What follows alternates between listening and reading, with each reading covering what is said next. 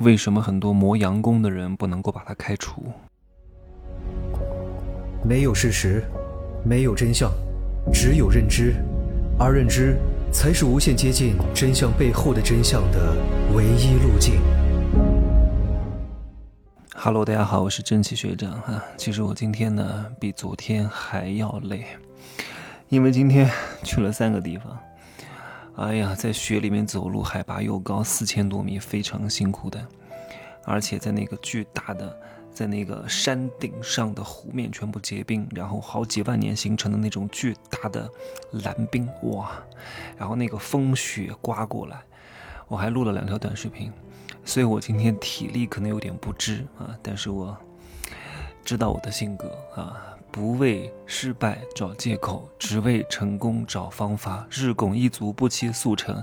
因为我讲什么不重要，一个人能不能做到啊？能不能以身作则？能不能当榜样是非常非常关键的。哎，来开始哈。有些事情啊，不是像我们想象的这个样子。我们看到的是 A，但结果是为了 B 而不得已而做 A 啊。就像很久以前，我总觉得。为什么央企和国企里面有这么多蛀虫，有这么多人混吃等死，有这么多人也没有什么能力？按理说他们就应该全部被淘汰，不应该有工作，但是他们依然还可以在央企、国企里面混几十年。每个月虽然钱不多，能拿个四五千块钱，再加上年终的一些分红，可能年收入大概小地方五六万，大城市。七八万啊，已经很不错了。对他们来讲，他们的职位也不高，收入也不高，那为什么要养着他们呢？纳了闷儿了哈，为什么呢？各位，你们先想想看啊。如果完全从市场经济的角度考虑，为了提升效率，他们一定会被开除的啊，因为他们其实没有什么太大的生产率的。但是，虽然经济效率提高了，有了好处，有好一定有坏，有阴一定有阳，而且这个坏处。一定是远远的大过于这个好处的，各位，你想想看，为什么这些人本质上在市场经济环境当中是很难找到一个还不错的工作的？因为本身他们不具备什么能力，那他们找不到工作，他们会干什么？各位，你想过这个后果没有？找不到工作会不会破坏社会治安的稳定？会不会到处捣乱？会不会偷你的东西、抢你的东西？会不会是不是对你产生了非常大的影响？你看，在美国为什么这么多抢劫、枪击，还有各种各样的流浪汉？本质上就是因为资本主义的高效率，他把这些代价，他没有自己来承担，他把这些代价扔到社会上去，让普通民众去承担。但是普通民众当中，他也分层的，富人。住在富人区啊，他有那种高额的房产税和物业费，可以雇佣大量的警察来保护这个富人区。但是在富人区之外，治安是非常之乱的。你我可能都没有去过美国，但是我听过很多美国的节目，还有很多美国的朋友跟我讲，特别是在芝加哥大学附近哈，那个真的是非常非常之乱的。前段时间不是有一个芝加哥大学的中国留学生被枪杀了吗？哎呀，所以你想想看哈，为什么呢？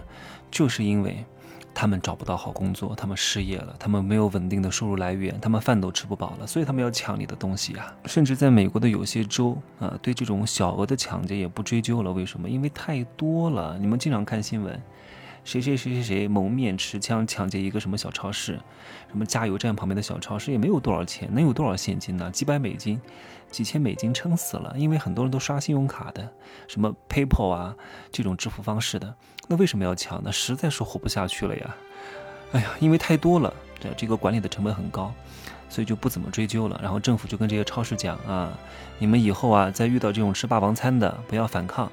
保险公司呢会赔给你们的。然后在美国呢还有很多人吸食那个东西，那正是因为吸食的人太多了，也管理不过来了，于是官方呢就专门修了一个官方的吸那个东西的场所，让这些吸那个东西的人不要在那种卫生条件特别差的地方吸，不然的话会导致各种各样的问题，最终会导致整个财政医疗的这种成本增加哈。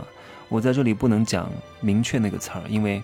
这是敏感词儿哈，不方便讲会被审核掉的。通过我刚刚讲的呢，各位可能就能理解你之前不能理解的一些事情和现象。比如说，国企、央企里面这些磨洋工的员工，他们一定是有存在的合理性的，只不过这个合理性在你之前的认知当中你没办法理解。